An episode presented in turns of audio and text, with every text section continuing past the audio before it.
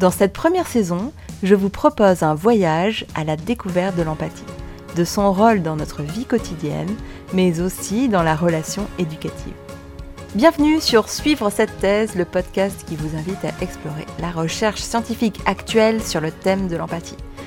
Je m'appelle Marianne Perrotte, je suis actuellement professeure agrégée à l'INSPE Nice à l'Université Côte d'Azur et doctorante en deuxième année en sciences de l'éducation au Centre de recherche en éducation de Nantes-Le Mans.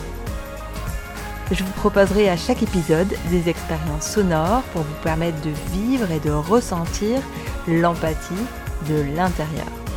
Vous serez peut-être étonné de découvrir à quel point cette capacité peut transformer notre vie et celle de ceux qui nous entourent.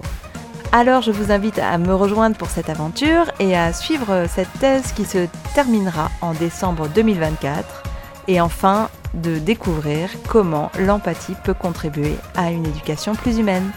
À très vite